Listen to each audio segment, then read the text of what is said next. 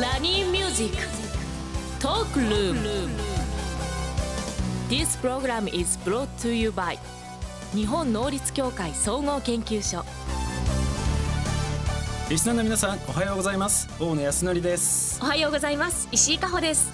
今日もポジティブライフを応援するお話をビジネスマスターの大野さんとお届けしていきます。よろしくお願いいたします。よろしくお願いします。します。いや実は言うとですね、はい。昨日かな、新しい家族が増えました。え？いやそっちじゃなくてあそっちじゃなくて。ではなくてですねあの猫です。猫ちゃん。そうなんです。保護猫へえどん匹増えましてですね、はい。完全野生児なんですよ。完全野生児でもう完全今あの最近テレビでね保護猫を扱うテレビっていうのも増えてるんですけど、うん。まあ今実際本当に今これで3匹目なんですよ。もうすでに2匹飼ってたそうんなんです。すでね2匹飼ってたんですよ。へただそのうちの1匹はあのうちであの出産した保護猫だったのでその保護した時に思いっきりそのタイミングあの出産のタイミングだったんですよね。それで今育ててるんですけど、はい。今今まであんまりペットショップって行かなかったんですけど、うん。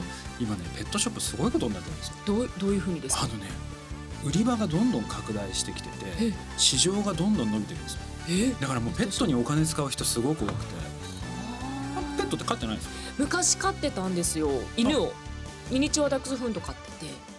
でも気持ちはわかります。洋服買っちゃうしおやつたくさん買っちゃうし。そうなんですよ。そうなんですよ。だから結局それで食べ物とかケーキとか 1500円とか2000円するのをみんなバンバンバンバン買ってるのでどんどん売り場もこう増えていって。でビジネスも本当に今そこ拡大してきてるのでまあなんかあのね以前も定点観測っていうのがすごい大事だって話したと思うんですけど、はい。そういう身近なところでもこのあ今どういうふうにビジネスが広がっているのかっていうのが見えてくるので、うん。まあ、そういった情報もねこれからもちょいちょい入れていこうかなと思ってます。はい。はい、後で猫ちゃんの写真見せてください。はい、やった。さあそれではこのコーナーからいきましょう。大野康則のライフシフトマインドこのコーナーは一歩先を行く社会人のヒントを大野さんにお話しいただきたいと思いますがはい、今週はですね皆さんから実は私のインスタグラムのストーリーで質問を募集しました。皆さんからいただいたね、その質問にたんだろう。そうなんです。たくさんいただいたんですよね。ではまず一つ目。はい、社会人のお悩み聞いたんですよ、はいそしたら目的目標失いがち。とシンプルな質問が来ましたけれども。どうでしょう？え結構そういうの多かったんですか？結構多いんですよね。まあ目標がわからないとか目標がをどうやって立てたらいいかわからないという質問なるほどねなるほどね、はい。まず私自身なんですけど、はい。そのやっぱり目標っていうのは人が生きていくとか、うん。人が頑張る時のやっぱりエネルギー源になると思ってるんですよ目標って、うんだからやっぱり目標があるとすごく頑張れるんで作った方がいいなとは思ってるんですね。はい。で私のまず実体験でいくとやっぱりね仕事って辛いこといっぱいあるじゃないですか、はい。嫌なこといっぱいあるし。でその時に私あの松下幸之助おおの「人生心得」っていう本があるんですよ。へえ。パナソニックの創設者の方で、はい。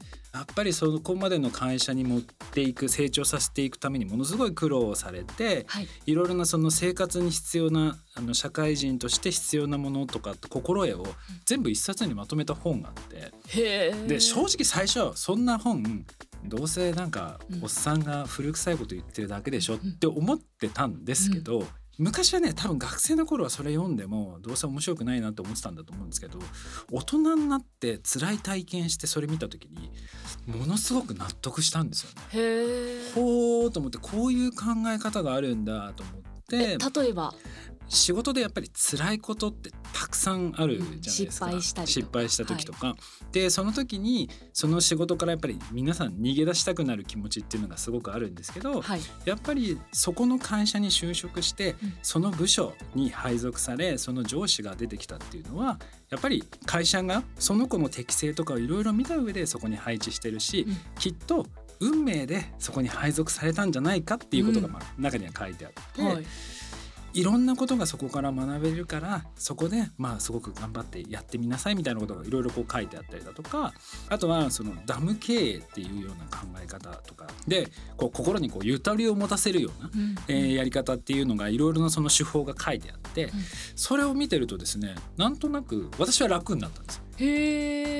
でこれもはっきり言ったら人それぞれでいろんなやり方があると思うんですけどやっぱり憧れの人とか身近な人とかタレントさんでもいいし芸能人さんでもいいですしあとはそういうえー昔ビジネスでね成功された方とかそういった方たちを手本にするっていうのがいいんじゃないかなとは思いますね。目標がもしなかったらね。えじゃあ今の大野さんの目標はその松下幸之助さんなんですか？えっとですね私の場合はですねあの本当の目標というかあの一番はですねもう19歳ぐらいの時から大学の先生になりたいなと思ったんですね。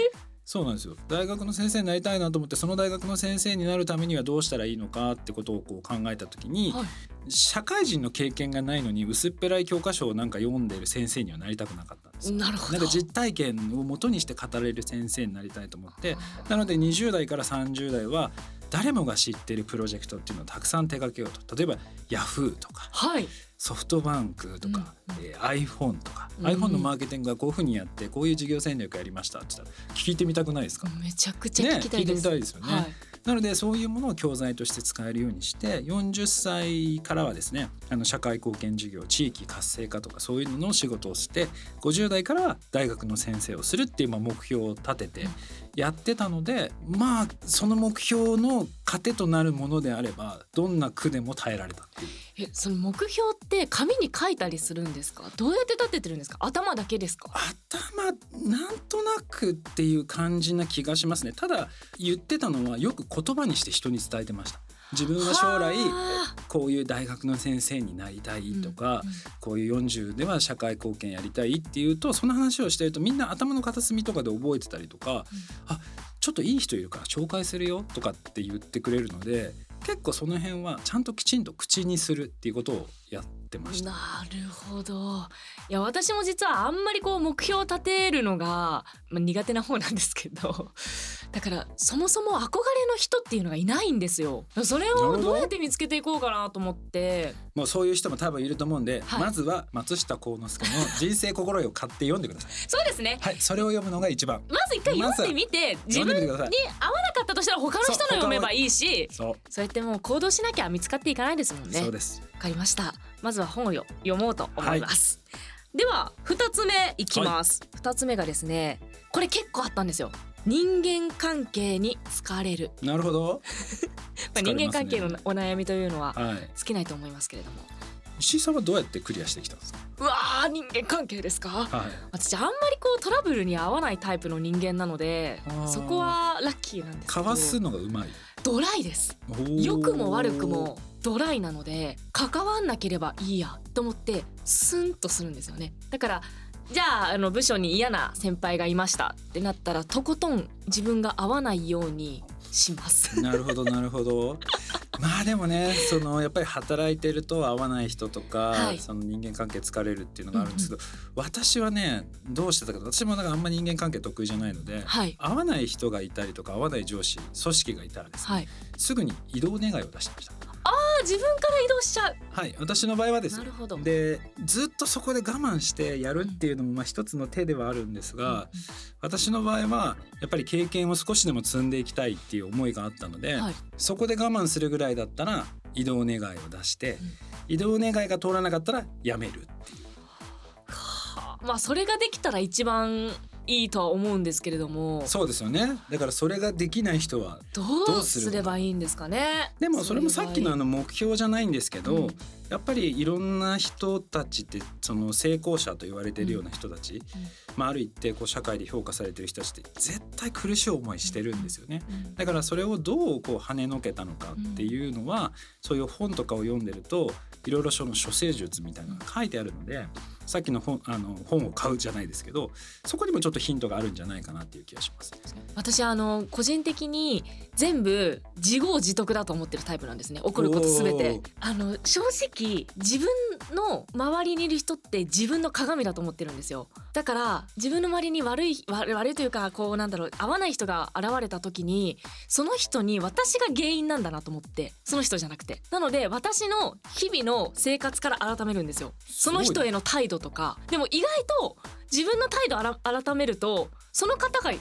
思ったよりいい人だったなって思うこと結構あるんですよ。えー、すごい。そうなんです。自分から何かアクションというか良いことをしていかないと周りも良くなっていかないよねっていう感じなので店員さんとかもそうなんですよ。結構自分から笑顔であのちゃんとした対応していると悪い店員さんには当たらないというか。だから石井さん敵いないんですね。私はもう本当敵をガンガン作るタイプだったんで。そうなんですか、そうなんです。私は敵作るタイプだったから、うん。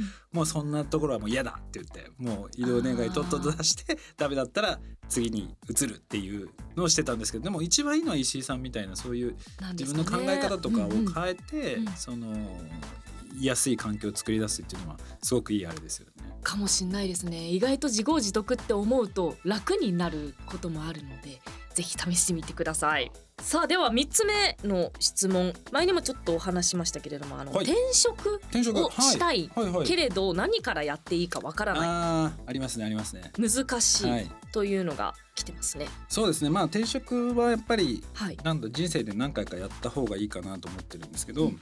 私は常にいつでも転職できるように履歴書をアップデートし続けてるんですよ。へでどういう意味かっていうと、はい今も実はやってるんですけど、はい。その別に転職するってわけじゃないんですけどあの自分が何者なのか何をしてきたのか例えばすいきなり次転職しようと思って履歴書書いてくださいっていうと時間もないし覚えてないじゃないですか。自分が何やったのかとわかります。なんですけどそれを日記みたいにちゃんと何月何日どのプロジェクトで例えばどういう企画をして何百人動員しましたとかこういうことしましたって日記でやって残しとくとザーってもう何ページもあの作れるようになるんですよね。そうなんですか。そうそれをだからもう気がついた時にちょっとずつちょっとずつ書いておくんです。それでそれをパッと見せるとこんなことやってるんだ。すごいね君って。やっぱ印象を与えるんですよねだから私はだから社会人になってその年収常にこう上げ続けたっていうのがおそらく多分そこだと思っていて面接官に評価されないと採用させてもらえないし年収上がらないのではい、それをこううまく見せるために、うんうん。とにかく履歴書っていうか自分が何をやってきたのかっていうのを細かく本当月ごとに全部書いてました。すごい。確かにどこどこ会社に勤めてましたって書かれてるより何をやってきたかの方が重要ですよね。こういう事業をしてきましたとかなんか番組作ってきましたとかそういうとこですよね。そう。で普通だとなんかこれこれやってましたで終わってしまうんですけど具体的に例えば自分がこういうふうにやって視聴率がどれくらいこう変わってったのかだとかそこに会員数がこれぐらい増えてったのかっていうのを数字で見せてでそれをこう積み重ねていくとこんなにこの人やってる人うちでも欲しいって絶対なる。そうですね。そうだから見せ方一つ工夫するだけで全然変わるのでまず多分皆さんにやっていただきたいその転職もちろんその登録するっていうのはもちろんあるんですけどいつ転職とかそういう流れになるかわからないその人間関係とかいろんなものがあって辞めるかもしれないので履歴書見て自分が何をしてきたのかっていうのは月1月1回でいいからアップデートしてください。月一月回1回。これはねやんないと伝わらないから自分の良さが。あのいざ転職したいとなると面倒くさいんですよ履歴書書くのが、そう。だからねこれね皆さんやってください。月1回。月1回でいいから確かに。それから始めれば少し転職のハードルが下がるかもしれないですね。本当に楽。それ印刷して見せるだけだから相手に。確かに。あこれはいい考えですね。ぜひ試してみてください。多分年収上がります。うわーこれぜひぜひ皆さん今からでももう今すぐに書き始めてもいいかもしれないです、うん。ぜひやってみてください。ちょっとお時間が来てしまったということで次の質問またね。次週か、はい。はいに。定期的にちょっとこういうのやっていきたいなと思ってるので、はい。多分ねさっきのね履歴書アップデートとかやってる人って結構少ない気がするんですよね、うんうんうんうん。その自分のやってきた作品録みたいな、間違いないですね、うん、もうそういうのは私が実体験でいろいろこう得たものっていうのはお伝えしていきたいなと思ってます。はい。はい。ありがとうございます。ご質問いただきありがとうございました。以上大野康則のライフシフトマインドでした今後皆さんのお悩みなどもどんどん相談に乗っていきたいと思っておりますのでラジオ日経番組ウェブサイトか私石井加穂のインスタグラムでも募集しております。ひらがなで喜びと検索してみてください。どんどんご質問をお寄せください。